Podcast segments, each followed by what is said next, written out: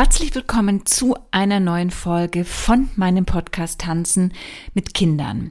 Ja, in der letzten Folge habe ich mich einem, wie ich finde, sehr spannenden Thema gewidmet, nämlich der Positionierung, deinem Warum hinter deinem Kindertanzkurs. Also sozusagen die Fragestellung, die immer wieder im Raum steht, warum machst du etwas? Was ist dein Ziel? Natürlich gibt es die unterschiedlichsten Ansätze, mit Kindern zu arbeiten, zu tanzen. Und von daher habe ich mir überlegt, ich werde immer wieder Interviewgäste einladen, ja, die ihre Sicht, die ihr Warum, die ihren Schwerpunkt mit der Arbeit oder in der Arbeit mit Kindern einmal vorstellen. Und den Anfang macht heute Johanna Seifert. Sie lebt in Dresden und arbeitet auch dort. Ja, und sie kommt aus der Musik, ist mit Leib und Seele Musikerin. Und mich hat interessiert, wie sie dann von der Musik in den Bereich Kindertanz gekommen ist und was ihr Schwerpunkt dabei ist. Und zu diesem Interview und zu den Inspirationen, die hoffentlich für dich da herauskommen, wünsche ich dir jetzt ganz viel Spaß. Ich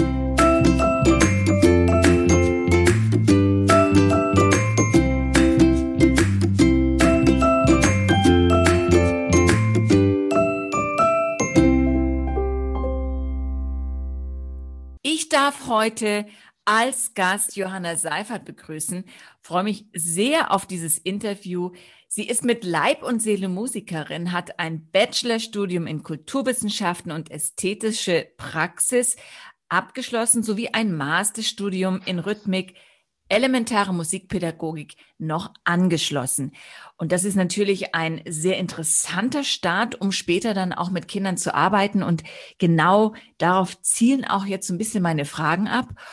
Aber zu Beginn möchte ich einfach mal wissen, Johanna, was war dein Zugang zur Musik ganz generell?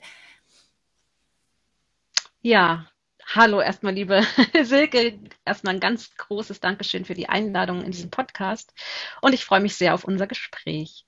Ja, mein Zugang zur Musik, ähm, also der Musik war schon immer so ein ganz fester, selbstverständlicher Bestandteil, Begleiter in unserem Familienleben zu Hause. Also ich habe eine recht große Familie und meinen Eltern war es immer sehr wichtig, dass wir so einen natürlichen, spielerischen Umgang zur Musik lernen. Das heißt, wir haben sehr viel gesungen, wir haben viel gespielt und dann war es ihnen auch wichtig, dass wir eine musikalische Grundausbildung ähm, durchlaufen. Also meine drei Geschwister und ich haben, wir haben jeweils ein Instrument gelernt in der Musikschule und ich habe dann mit sechs Jahren angefangen, Geige zu lernen. Meine große Schwester hat auch Geige gespielt und da gibt es auch so eine schöne Anekdote, wie ich an einem Bach sitze mit einer selbstgebauten Geige im Urlaub und ganz versunken das spiele. Und das war so ein Schlüsselmoment für meine Eltern zu sagen, okay, sie will Geige lernen.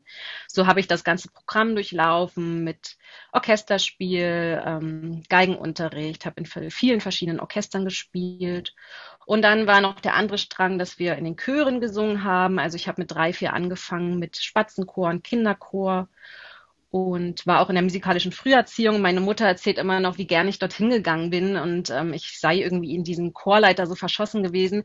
Ich bin immer dorthin geflogen beim Anziehen, ich konnte es gar nicht erwarten und ich glaube, dass ich schon früh empfänglich war für Menschen, die so Musik und Bewegung auf eher spielerische, kreative, lebendige Art und Weise schon damals in den 90ern so vermittelt haben.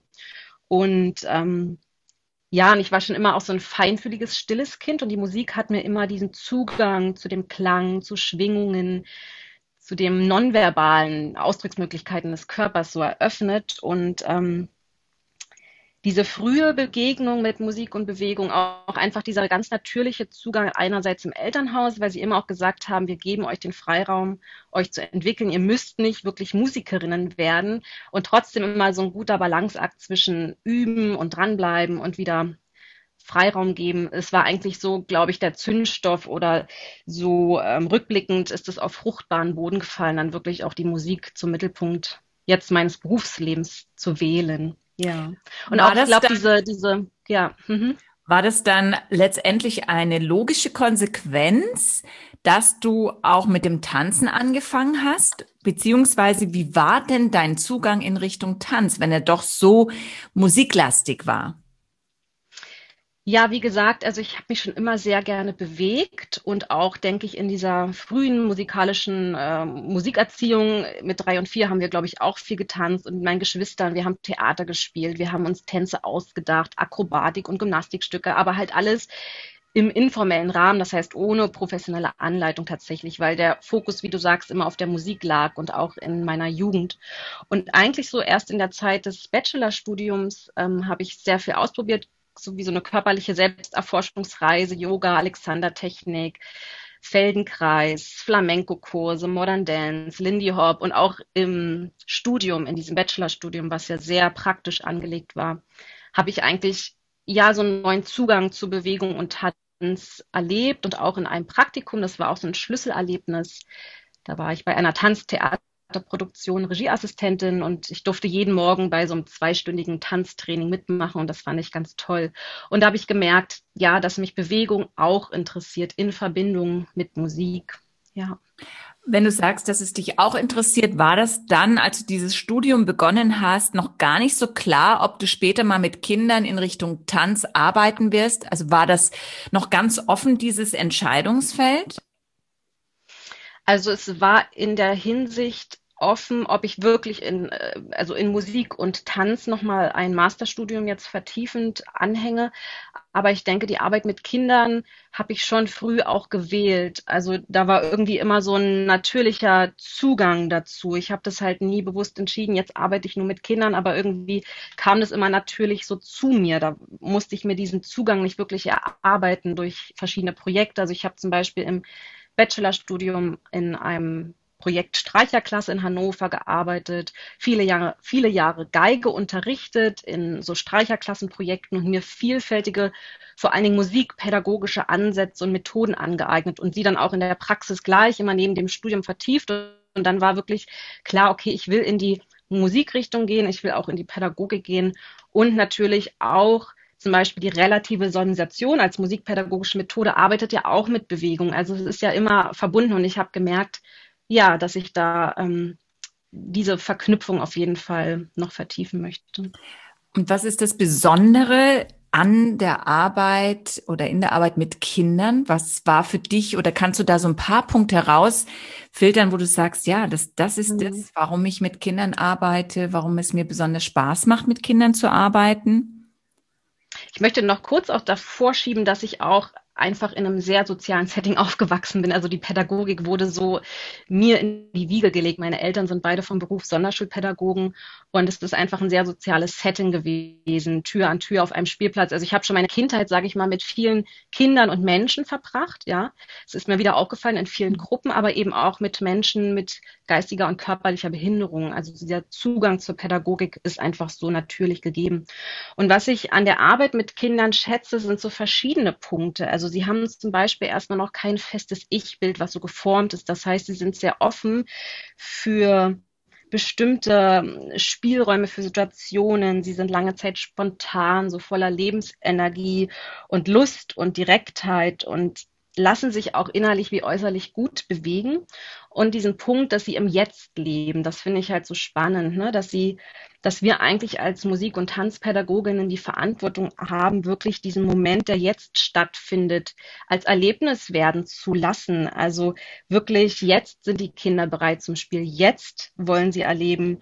Und ja, aus diesem Moment und für diesen Moment und diese Verantwortung auch zu haben, ja, weil einfach rein aus neurophysiologischer oder wissenschaftlicher Sicht Kinder ja einfach in diesem Zustand vom Superlearning, von immer von diesem, äh, ja, wie in Dauertrance, weil einfach das Unterbewusstsein mit dem Bewusstsein direkt verdrahtet ist. Das liegt ja an diesen verschiedenen Hirnwellenstadien. Also sie leben ja vom zweiten bis zum sechsten Lebensjahr im Delta-Hirnstadium. Das heißt, das ist ja das Stadium für sehr viel Kreativität, für Visualisierung, für Meditation und so weiter.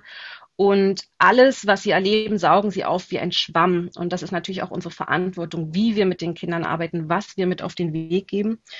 Und Kinder entwickeln sich ständig weiter. Also das finde ich auch sehr interessant. Sie machen Fortschritte dritte, letzte Stunde kann ganz anders laufen wie diese Stunde und das auch im Blick zu haben und äh, einerseits Abwe Abwechslung zu haben mit den Kindern und gleichzeitig aber auch die Angebote immer wieder anzupassen. Punkt Ehrlichkeit. Also als Pädagogin bekommt man immer eigentlich ein direktes Feedback, was funktioniert, was nicht funktioniert ob sie einverstanden sind, wie es ihnen gerade geht, ob sie müde sind, ob sie einen anderen Phasenwechsel, einen anderen Ansatz brauchen. Und den letzten Punkt finde ich auch spannend. Sie sind einfach einerseits ja in diesem Moment, aber andererseits auch in diesem Moment von Wundern und Staunen, was ja auch als Anfängergeist bezeichnet wird. Das heißt, dass sie jedem Moment die volle Aufmerksamkeit schenken können und sich vertiefen können in diesen Spielmomenten und wirklich zum Beispiel eine Blume oder ein Material oder ein Ball, wenn ich jetzt mit Materialien arbeite, dass sie erstmal, bevor ich eigentlich, ich habe schon im Kopf vielleicht eine Übungsfolge, wo ich hin will, aber sie wollen ja erstmal das Material erforschen, sehen, spüren. Also so, ah, wie ist das? Wie fühlt sich das an? Welche Farbe? Was kann ich damit machen? Also dem auch immer wieder Raum zu geben. So, ich finde das ganz Punkte. spannend, was du da gerade sagst, dass genau dieses Thema dem Raum zu geben, eröffnet ja genau auch das Feld für all diejenigen, die auf sehr unterschiedliche Art und Weise mit Kindern arbeiten nicht in jeder Stunde, wenn ich jetzt an meine Stunden denke, die ja dahin führen, dass die Kinder, die Mädchen in Richtung klassisches Ballett geführt werden. Das ist eben mein Ziel, das ist mein Start sozusagen. Da habe ich nicht so viel Spielraum, wenn ich so meine Struktur anschaue, um in dieses tiefe Empfinden zum Beispiel von Materialien reinzugehen. Ich benutze Materialien, aber sie dienen eher zur Unterstützung, um Schrittmaterial oder Dynamiken äh, zu verstehen. Während das, was du gerade mhm. beschreibst, ja schon in eine ganz andere Richtung von Empfindung geht. Und das finde ich einfach nochmal ganz wichtig, auch wirklich zu klären, dass heutzutage gerade das Arbeiten mit Kindern aus einer ganz unterschiedlichen Richtung starten kann und dass jeder, der eben merkt, okay, da ist mein Schwerpunkt, mhm. ähm, der jetzt vielleicht jetzt nicht im, ich bleibe jetzt bei meinem äh, Beispiel klassischen Ballett liegt, aber trotzdem eine sehr wertige, wertvolle Arbeit mit Kindern darstellt. Du hast in deiner Bachelorarbeit sehr intensiv, dich sehr intensiv mit dem Thema Hören als zentrale Voraussetzung für elementare Musik- und Bewegungserfahrung auseinandergesetzt. Also eine sehr mhm. spannende Komponente, dieses Thema Hören mhm. so in den Mittelpunkt zu stellen. Kannst du da mal reingehen? Mhm. Was muss man sich darunter vorstellen? Ja, und letztendlich zu welchen Erkenntnissen bist du gelangt? Ja, sehr gerne. Ich möchte einfach ein ganz einfaches Beispiel davor schieben und dann nochmal aus aus dem Blick der frühkindlichen Musikwahrnehmung einerseits pränatal, aber auch postnatal ein paar Erkenntnisse schildern. Also ein Kind hört ja zum Beispiel etwas, zum Beispiel ein interessantes Geräusch. Ja, das ist erstmal eine neuronale, auditive, ein Hörreiz, eine Hörverarbeitung. Im zweiten Schritt wird es neugierig. Das heißt, es passieren kognitive Prozesse, es ist motiviert. Und im dritten entscheidet sich, dem Geräusch zu folgen. Also dann kommt es in die Bewegung. Also erst die wirklich die reine Wahrnehmungsfähigkeit ist dann die Voraussetzung für die Bewegung und für die motorische Handlungsebene. Und da möchte ich ein paar Erkenntnisse schildern. Also das Hören ist wirklich der Sinneskanal pränatal, der am frühesten ausgebildet und voll funktionsfähig ist. Das heißt, das ist eine sehr enge Verbindung von der Cochlea, also von der Schnecke im Innenohr und dem Vestibularapparat gibt. Also der für Gleichgewicht und räumliche Orientierung zuständig ist. Und sie entstehen quasi aus einer anatomischen Einheit, also aus einem Bläschen, was sich später dann teilt.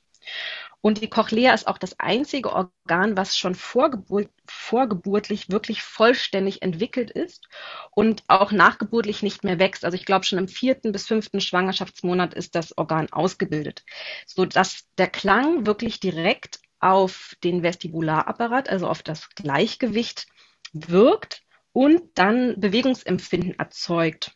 Und diese enge Beziehung von Cochlea und ähm, dem Vest Vestibularapparat könnte auch ein Grund eben für den starken Einfluss von Musik auf die Körpermotorik sein. Und Ungeborene hören ja schon in, ich glaube, in der gesamten zweiten Hälfte der Schwangerschaft nehmen sich schon akustische, akustische Signale wahr, also vor allem den, den Herzschlag, den Atem der Mutter, die singende und sprechende Stimme. Und gerade der Atem und der Herzschlag, das sind die rhythmischen prägenden Elemente, die ein Ungeborenes erlebt Und aufgrund dieser Rhythmen entwickelt das Kind dann die eigene Fähigkeit zu Bewegungen, zu rhythmischen Bewegungen. Und ja, postnatal ist das so, dass man bei, un, also bei Geborenen dann da quasi so eine biologische Affinität zu Musik und Bewegung beobachtet.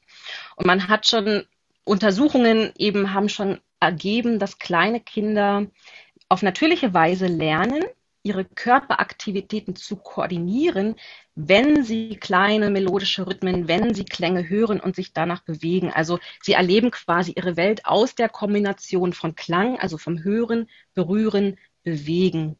Und zusammenfassend lässt sich quasi sagen, dass Musikrhythmus unmittelbare Bewegungen auslöst und dass das Hören als Grundvoraussetzung, wie du das schon gesagt hast, für das Erleben von Rhythmus, Bewegung, aber tatsächlich auch für die Sprachentwicklung.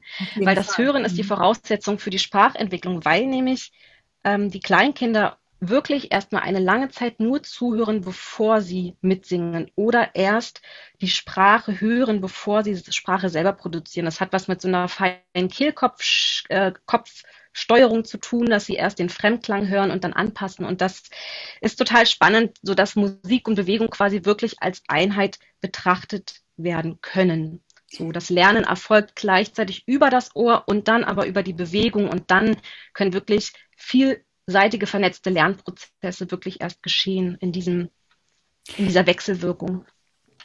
Vor allen Dingen auch, wenn man dann noch mit reinnimmt, dass Sprache ja auch genau in diesen äh, Kindertanzklassen, die man kreiert, durchaus sehr bewusst auch eingesetzt werden kann durch Sprechrhythmen, mhm. durch Reime und es gar nicht zu unterschätzen ist, letztendlich diesen Inhalt mit zu benutzen. Das hast du ja auch sehr schön gerade aufgeführt. Du hast dann auch mhm. ganz konsequent diese Richtung weiterverfolgt und dein Masterstudium in Richtung Musik und Bewegung absolviert. Was war dieser, diesbezüglich dein Wunsch? Warum hast du das gemacht? Warum bist du nochmal in ein Masterstudium mhm. gegangen? Was wolltest du oder womit wolltest du dich letztendlich noch intensiver auseinandersetzen? Und vor allen Dingen auch, hat dieses Studium dann nochmal mhm. dein Denken und Handeln hinten hinaus verändert? Mhm. Ja, also wie schon vorhin gesagt, Musik und Pädagogik war klar so als Ausgangspunkt und die Bewegung. Also ich wollte gern die Verknüpfung Musik und Bewegung noch mehr vertiefen. Das heißt, die Rhythmik bietet ja ein vielseitiges Vernetzungsfeld zwischen Musik, Bewegung, Stimme, Sprache, Materialien. Und dadurch, dass ich eben musikalisch, tänzerisch, gestalterisch pädagogisch ambitioniert war, wollte ich gern alle, also diesen Blumenstrauß an diesen vielseitigen Interessen eigentlich so zusammenbündeln. Und womit wollte ich mich noch mal intensiver beschäftigen? Ich wollte gerne noch mehr wirklich den Körper als Instrument erleben, also die Facetten meiner eigenen künstlerischen Ausdrucksmöglichkeiten vertiefen. Also wir hatten Unterricht in Körperbildung, in Sprecherziehung, im Bereich Improvisation, Erlernen von Tänzen, Bewegungsformen, Body Percussion, Perkussionsinstrumente, also wirklich es war ein großes Experimentierfeld und Forschungslabor, wo auch der bewegte praktische Unterricht sich auch gegenseitig ergänzt hat. Und ich wollte eben aus diesem Pool auch meine eigene musikalisch bewegte Kreativität noch mehr entfalten, meine Wahrnehmung schulen, aber auch wirklich Know-how aneignen in Didaktik, Methodik, Umgang mit Kinderklassen und eigene Stücke kreieren. Und wie hat es dann letztendlich mein Denken und Handeln verändert? Also ich bin auf jeden Fall viel mehr gereift natürlich als Rhythmikerin, als Rhythmiklehrerin und ich habe ein tieferes Körperbewusstsein entwickelt und es gab so einen Shift auch im Mindset so in Richtung wie, also wie gestalte ich etwas, wie empfinde ich etwas, wie kann ich mich fragend und antwortend ausdrücken, wie reagiere ich auf einen musikalischen Impuls, wie kann ich zum Beispiel eine Bewegungsaussage spannungsvoller gestalten. Also diese enge mhm. Verflechtung auch von Spüren bewegen, von Hören bewegen, diese Wechselbeziehungen. Ja, und tatsächlich natürlich auch Vermittlungskompetenzen noch aneignen, also wirklich anleiten können, sich einlassen können, Vermittlungskompetenzen, wirklich auch mein Bewegungs- und musikalisch orientiertes Können noch vertiefen. So, natürlich auch Rhythmikeinheiten planen. So, ja. Wenn man jetzt dieses ganze Portfolio nimmt, mhm mhm. was wirklich eine, eine wahnsinnig gute Basis ist, ein Fundament, also ein Riesenfundament. Mhm. Und jetzt haben wir uns natürlich auch vor dem Gespräch unterhalten und da kam dann eben auch das heraus, dass du künstlerische Erfahrungsräume öffnen möchtest. Und da mhm. hat sich dann bei mir die Frage gestellt, was was muss man sich darunter vorstellen? Was, was willst du mhm. erreichen, wenn du sagst, du willst künstlerische Erfahrungsräume öffnen und das bezogen auf Kindern? Genau, das würde ich kurz einfach mal so erklären und dann nochmal an einem Beispiel auch sichtbar machen. Also es geht wirklich um körper- und spielorientierte Erlebnisräume, in denen kreative Spielangebote initiiert werden, über die sich dann die Kinder wirklich als handelndes und vor allen Dingen selbstlernendes Wesen wahrnehmen können. Also es ist wie eine durchgestaltete Spielstunde, wo wirklich das Erleben und Wahrnehmen vor dem Erkennen steht, wo alle Sinne mit einbezogen werden und auch die Sinneswahrnehmung miteinander verknüpft werden. Also der Prozess zum Beispiel des Erlebens wird in den Mittelpunkt gestellt. Es geht um die Selbsttätigkeit, dass, die, dass ich wirklich Impulse gebe, dass die Kinder aus sich heraus Bewegungsmotive entwickeln, auf Instrumenten improvisieren. So, und auch um den direkten körperlichen Kontakt mit dem Raum, mit der Zeit, mit Kraft, mit Materialien. Sie natürlich emotional ansprechen, das natürlich auch in anderen kreativen Tanzstunden natürlich, dass man sie abholt aus der Erfahrungs- und Lebenswelt, ne? dass man Geschichten durch Tanz durchspielt und auch eben eine Vertiefung in die Übung erlaubt. Also, dass sie, dass ich durch differenzierte Impulse zu einem Thema aus ganz verschiedenen Richtungen und Perspektiven die Aufgabenstellung so gestalte, dass sie sich vertiefen. Also, dass es gar nicht darum geht, dass sie sich jetzt ganz doll anstrengen müssen, sondern eben vertiefen. Und künstlerische Erfahrungsräume. Also es muss natürlich einen klaren Rahmen geben, weil das braucht es ja, um dass die Kreativität auch wirklich sich entwickeln und entfalten kann. Und das kann zum Beispiel wirklich ein Stundenthema sein, um dann diesen Rahmen zu schaffen. Und wenn ich jetzt ein Beispiel, das zum Beispiel an einem Beispiel einfach mal erkläre, was ich darunter verstehe, ähm, würde ich einfach mal das Thema zum Beispiel Schnee und Schneeflocken. Dieses Jahr hat es ja so viel geschneit. Und das Thema ist, es schneit, der erste Schnee in diesem Jahr.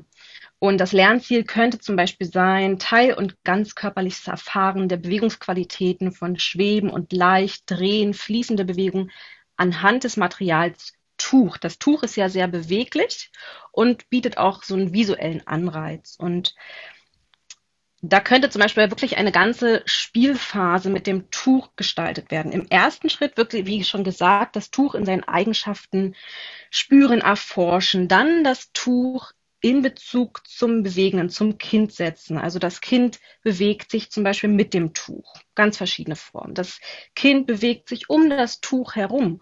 Oder das Tuch bewegt sich oder das Kind bewegt sich um das Tuch und ich bewege mich um das Tuch herum. Also diese verschiedenen Perspektiven auch einfach durchzuspielen. Im zweiten oder dritten Schritt könnten zum Beispiel Partnerspiele folgen mit dem Tuch. Also zum Beispiel führt ein Kind diese Gruppe, indem sie Bewegungen mit dem Tuch vormacht und die Kinder imitieren das. Und im nächsten Schritt könnte zum Beispiel auch sein, dass das Tuch dann ähm, weggelassen wird und nur noch die Assoziation von ich bin das Tuch den Körper in Bewegung bringt zur Musik. Zum Beispiel könnte ja dann daraus auch ein Schneeflockentanz gestaltet werden im nächsten Schritt, dass zum Beispiel aus diesen Motiven, die die Kinder schon selbst entwickelt haben, dass man gemeinsam dann eine Abfolge von ausprobierten Bewegungen zum Beispiel gestaltet. Und im nächsten Schritt könnte man zum Beispiel auch noch Bewegung und Instrument als Paket nehmen, wo dann eben passende Klänge auf den Instrumenten gefunden wird, die dann zu den Bewegungsmotiven der Schneeflocke passen. Und als Abschluss wäre zum Beispiel auch gut, es war ja doch schon eine sehr konzentrierte Arbeitsphase, dass man nochmal übergeht, verschiedene Übungen einfach mit dem Tuch, mit der Schneeflocke anbietet. Zum Beispiel ein Schneeflockenspiel mit Bewegen, Stopp, Freeze. Sie verwandeln sich in ihren schönsten Schneekristall bei Stopp der Musik, wenn ich jetzt zum Beispiel mit Musik begleite. Oder ein Tempospiel, Schneeflocke schnell und langsam. Oder tatsächlich auch nochmal die Bewährung, die Sie mit dem Tuch erfahren haben, auf die visuelle Ebene umzusetzen. Also Schneeflocken aufmalen und die Bewegungen aufmalen, die Sie empfunden haben und vielleicht auch zu der Musik, die wir zusammen gestaltet haben. Dass wirklich die Bewegungsqualität, Schweben, leicht, drehen, Fliesenbewegung, alles, was wir erfahren haben, auf verschiedenen Ebenen wie transformiert werden, dass die Kinder, dass, ja, dass ein mehrdimensionaler Lernprozess möglich ist. So, ich hoffe, ich habe es einigermaßen gut. Auf jeden Fall. Also ja. könnte man sich ein, ein sehr mhm. schönes Bild davon machen, wie du arbeitest. Meine Frage geht jetzt auch noch dahin, was ist ungefähr die Altersgruppe, mit der du arbeitest? Also im Moment ist es die Altersgruppe zwischen 4 und 5, 4,5, 5,5. Ich hatte auch schon Eltern-Kind-Gruppen ab 2,5. Ähm, genau, die sind gerade schon ein bisschen höher gewachsen. Ja, das ist eigentlich so die Hauptaltersgruppe jetzt, wenn ich mit Kindern arbeite. In Musikschule, im Tanzverein, in verschiedenen Kitas. Genau. Hast du auch öffentliche Projekte, also zum Beispiel Aufführungen oder ähnliches? Ähm, ja, genau, das haben wir auch schon in den Kitas, jetzt bei Kita-Festen, dass wir Aufführungen geplant haben oder im Tanzverein, dass wir dann zur, zum, zur Sommeraufführung dann einen Teil mit meiner Gruppe gestaltet haben. Im Moment ist natürlich alles auf Eis gelegt und ich konzentriere mich mehr auf den Online-Unterricht, wo natürlich im Moment nicht so die Aufführungen möglich sind, die zu gestalten. Also wenn man dich jetzt so hört, hört man definitiv deine Leidenschaft für deinen Beruf heraus. Trotzdem stelle ich dir mal diese Frage, hast du es eigentlich jemals bereut, diesen Weg, diese Richtung eingeschlagen zu haben? Nein, nicht wirklich. Also es, ich, ich bin immer so der Typ, ich folge einfach so den Impulsen und ich folge auch dem Ruf meiner Seele. Also es ist wie so mein Herzensbusiness oder meine Herzensangelegenheit.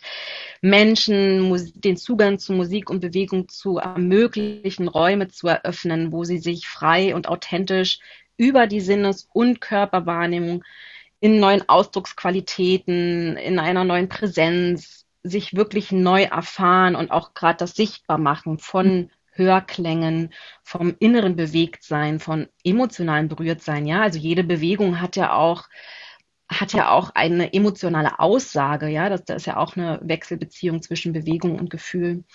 Und mein Interesse ist einfach so in der Musik- und Bewegungsforschung, also auch das spielerische Moment zu, zu erleben und ähm, die Sinne zu öffnen und mich interessieren einfach auch die körperlichen Transformationsprozesse und auch diese Transformationsprozesse von einem Ausdrucksmedium in ein anderes. So bin ich auch immer so ein bisschen auf der Suche und Sehnsucht auch in meinem eigenen persönlichen Prozess nach mehr spontaner Lebendigkeit. Und da bin ich dann einfach zur Improvisation mit Musik und Bewegung gekommen. Und ich hatte so, als ich etwa 20 war, zwei längere Krankheits- und Krisenphasen, die mich sehr stark mit meinen körperlichen und psychischen Grenzen konfrontiert haben. Und ich habe gemerkt, dass ja aber genau Krisen so ein Motor sind für Weiterentwicklung, für ähm, ja wirklich die Krise oder die Krankheit als Herausforderung zu, zu sehen, sich auf ein neues Level zu gebären und so sehe ich eben auch meinen beruflichen Werdegang. Ich möchte mich immer noch weiterentwickeln und offen bleiben. Und ich liebe auch die Abwechslung und Flexibilität, die ich doch mit verschiedenen Gruppen habe und auch dieses Eintauchen in kreative, schöpferische Prozesse. Und so, wenn ich mich bewege, bewegt sich etwas Neues und ich will nie stehen bleiben. Also es ist in meinem Naturell, dass ich suche, dass ich forsche, dass ich Fragen stelle, tief gehe und wer weiß, was ich noch für Möglichkeiten vielleicht auch ich arbeite auch mit Erwachsenen, was man vielleicht in Kombination mit Kindern und Erwachsenen intergenerativ zum Beispiel auch äh, ausprobieren kann. Da bin ich sehr offen und neugierig. Also bist du im richtigen Berufsfeld, das kann man mal eindeutig sagen. Wenn man jetzt ähm, mit dir Kontakt aufnehmen möchte, wo kann man dich finden? Wo lebst du? Wo arbeitest du? Ja, wo findet man dich? Also ich lebe und wirke im Moment in Dresden und mich findet man auf jeden Fall bei Facebook. Da habe ich eine eigene Seite, die heißt Noah Werve, bewegt, berührt, befreit. Und dann habe ich auch einen Instagram-Account, Noah Werve. Die Website ist in Arbeit, dann auch bald über die Website und gerne über E-Mail oder Telefonkontakt.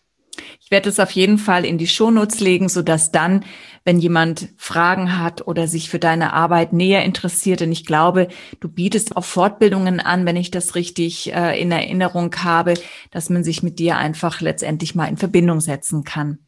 Sehr, sehr ja, spannend. Sehr, sehr, sehr spannend, Johanna. Da muss man wirklich ein bisschen äh, ein paar Mal hinhören an dieses Interview, denn da ist so viel Input drin und auch so viel, ja, Überlegung und Anregung ich freue mich sehr, dass du dir die Zeit genommen hast, dir ja mit mir zusammen dieses Gespräch zu führen. Und ja, ich kann dir eigentlich nur wünschen, dass du so kreativ bleibst, wie du hier wirkst und rüberkommst und mit Sicherheit auch bist. Und vielleicht hören wir uns auch noch mal zu einem anderen Thema, denn gerade auch dieses Thema Sprache und Rhythmik, das ist noch eines, was ich mir mal so ein bisschen näher anschauen möchte ja, wie gesagt, ich bedanke mich recht herzlich fürs Gespräch, Johanna. Danke, liebe Silke. Ja, komm gerne immer auf mich zu. Ich bin offen für jedes Thema, was ich äh, bedienen kann. Dankeschön. Das war das Gespräch mit Johanna Seifert und ich hoffe, auch du konntest für deine Arbeit ein paar Anregungen mitnehmen. Wenn du über meine Arbeit etwas wissen möchtest, dann geh am besten auf meine Webseite www.silkedamerau.de. Da findest du dann alle Informationen zu mir und zu meinen Projekten und was ich eben alles so sonst noch neben dem Podcast mache. Ja, ich freue mich, wie gesagt, auf eine nächste Folge, wünsche dir bis dahin eine schöne Zeit und sage ciao, ciao, deine Silke.